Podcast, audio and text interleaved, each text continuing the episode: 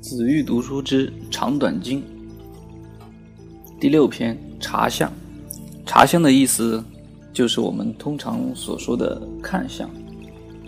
从古代自古从古至今啊，中国人一一直有看面相的这种说法。然后书中举了很多例子。都是说看相，然后最后怎么怎么样，没有故事，所以我们不讲，没有办法讲故事。根据根据我的理解，我们小时候，我大概读小学四年级的时候，我也跟一个同学，然后找了一本那个叫《麻衣丞相》还是什么书什么的书，然后有一个有一个段子，就一一段一。一段，然后那种口诀，然后把它都背下来了。嗯，后来后来都记不清楚了。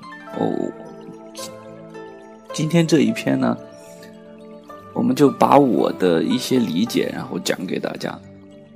首先呢，呃，很多地方大家都会看到讲相由心生，一个人也也有也有一些文章说。一个人大概过了四十岁，要对自己的相貌负责。然后我们看人呢，一般情况下看人的长相，通常通常情况下给人的评论，除了好看不好看，我们会说这个人长得清秀不清秀，就是说有没有灵性。这个人看起来挺聪明的，挺有灵性的。干什么？你只要给他一说，他马上就会。关于一个人是不是有灵性，我的观点是，在某些方面，每个人呢可能不，他不可能把所有的事情都做好，但是在某个方面，他每个人都有自己的展示的灵性的一面，就跟上期讲的。上期讲的每个人都会有自己的本命之养一样的，在那个方面他是非常非常具有天赋的。也有一些人确实可以很多东西一学就会，这是我们通常去看一个人的时候都会，至少我的角度是从这个角度去考虑的。再再说呢。我们不讲那些，先不讲具体的东西，看一个人是高高兴还是忧伤，这是每个人都会的，每个人都的本能。通过，我们看到一个人的气色，比如说你看到一个人气色不是很好，那么你就知道这个你是能感受到的，虽然没有具体，没有具体的说法，但是我们是能感受到这个人最近状态不好，在公司里面也会。经常说，哎，这个人这几天状态不好，但是，但是我们是能观察得到的。你不用去在意那个细节，你也能观察到他的气色。我简单的讲一下关于我关于人的一些看法。我们讲那个有灵性的人长什么样？一般情况下看眼睛。每个小孩子，我们讲小孩子都是比较有灵性的。每个小孩子的眼睛，注意去观察他的黑白分明，眼睛的里面的部分是黑白分明的。我观察过很多小孩子，都是非黑白分明。随着年龄的增大呢，很多人那个眼睛黑的和白的部分就会层次没有那么分明，就慢慢的变浑浊了。眼睛是可以观察出，我们说眼睛是心灵的窗户。眼睛是可以观察出一个人的灵性，是不是善于学习。其次呢，耳朵，我们在耳朵上讲，就是耳朵不是那种竖起来贴着脸的这种人啊。据说，据说很多很多呃牛人，我也看了那个李嘉诚的照片。他的耳朵确实很很往后贴的，这种人比较容易打交道，并且心心心智啊各方面都比较平和，不容易跟别人起冲突。还有一点是鼻子，鼻子是，我觉得我观察一个人啊，这个人鼻子如果长得歪的话，这个人是不适合打交道的，这是人人品问题。就是一个人的鼻子代表他的人品，鼻子如果长得歪，那么这个人品是有问题的，值得值得商值得商榷，值得考虑的。再讲身身体啊，是整体上看，整体上看，我们呃在书中里面经常讲说骨头，人的这个骨头特别特别的重要。一个人呢。骨节骨节比较大，就是你能非常非常明确的看出来说，这个人骨头非常非常大，你能就肉少骨头大。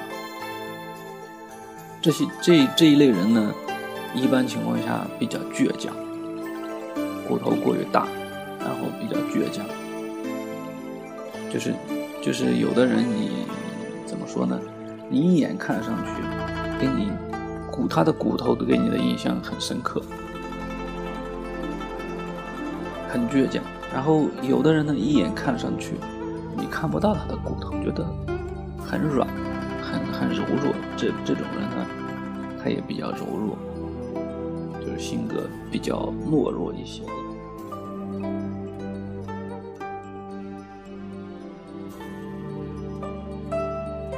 最后是。最后还要讲一个嘴巴。通常情况下呢，嘴唇厚的人都不善言谈，嘴唇薄的人特别能说话，特别能说。呃，典型的案例，典型的案例，看一下马云就知道，马云的嘴唇特别特别的薄。再再传统的说法呢是天庭。要讲天庭饱满，地阁方圆。说有一种人呢，特别有福，特别有福气呢，就是他的下巴，下巴这一块有个有个有个凹下去的，下嘴唇到下巴中间有凹下去的。这这这种人呢是比较能，比较能比较有福气的。然后我们讲。呃，很多人呢把脸把自己的脸削得很瘦，就是就是那种就是那个蛇精脸，那个特别瘦的那种。呃，这种特别瘦的这种人呢，往往当然要不绝对，就说往往是尖酸尖酸刻薄。这个不绝对，跟其他的肯定要配合的看。大部分人呢，大部分特别瘦的人，特别瘦的人，尤其在脸特别尖，呃，都比较计较。我们讲胖人是很少计较，计较很多事情的，呃，因为他不计较，所以心，所以心放的比较宽。我们讲心宽体胖，说一般一般情况下，长得有有些胖的人，都心比较大。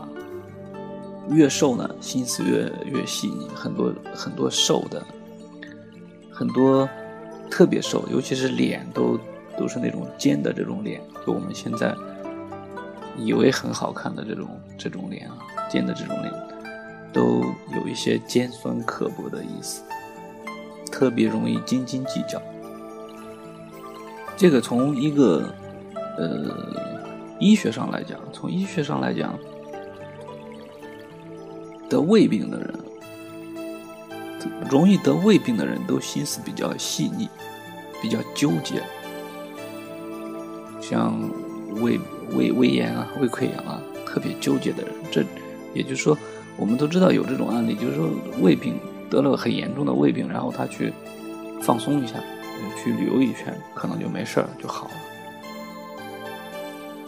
但是心里面，也就是心里面很纠结这一类人，特别容易得。特别容易得胃病。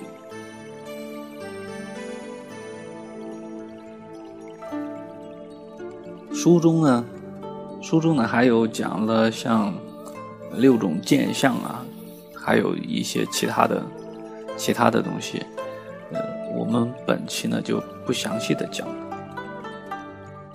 呃，因为有些东西需要大家去摸索，要大家去摸索。然后我能讲的也是我去摸索到的一些东西，我平常我自己觉得是对的东西才能才跟大家讲出来。如果感兴趣的话，可以去读第六篇，或者你对这个特别感兴趣，可以去读曾国藩的那个《兵谏》。他一整篇，他一整本书都在讲一个人的长相、形态、做事情的方式，是是有什么样的性格特特点。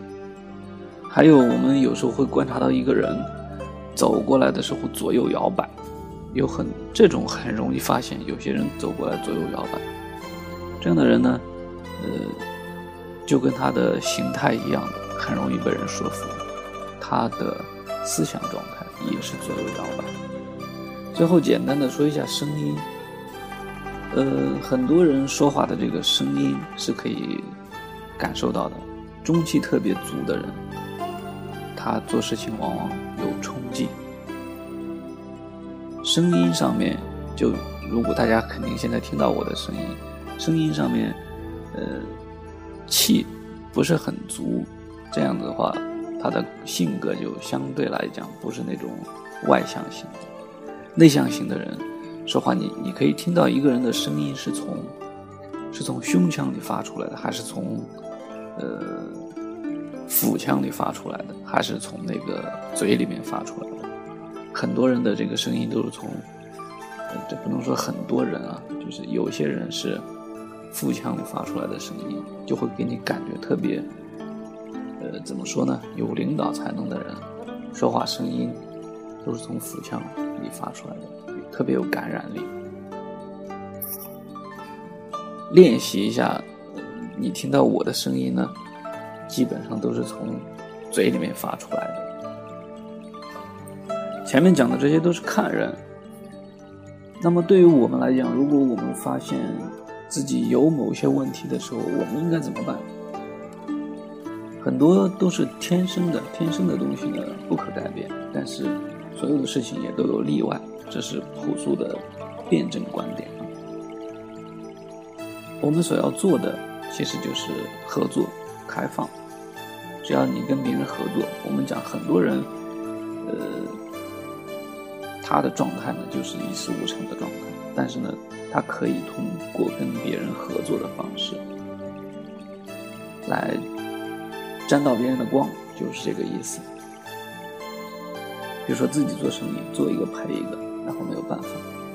最好的，最好最最好，就是说还有最后一招，就是你投资别人，让别人去做，你只做一个投资者，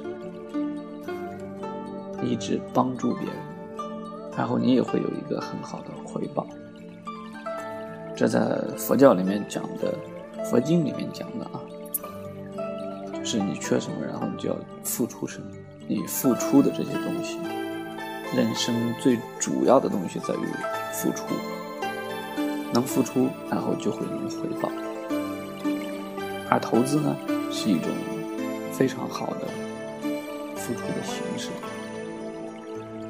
本期的内容呢，呃，因为涉及到我的朋友们去听，大家去听呢。